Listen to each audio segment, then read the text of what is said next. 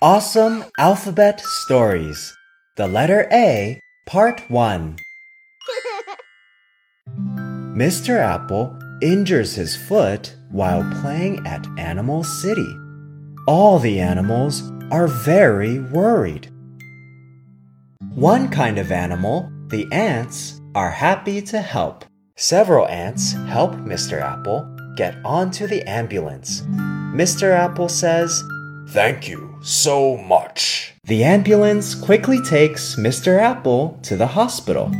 Mr. Apple, with the help of the ants and the doctors, makes a full recovery. Animals Ants Apple Ambulance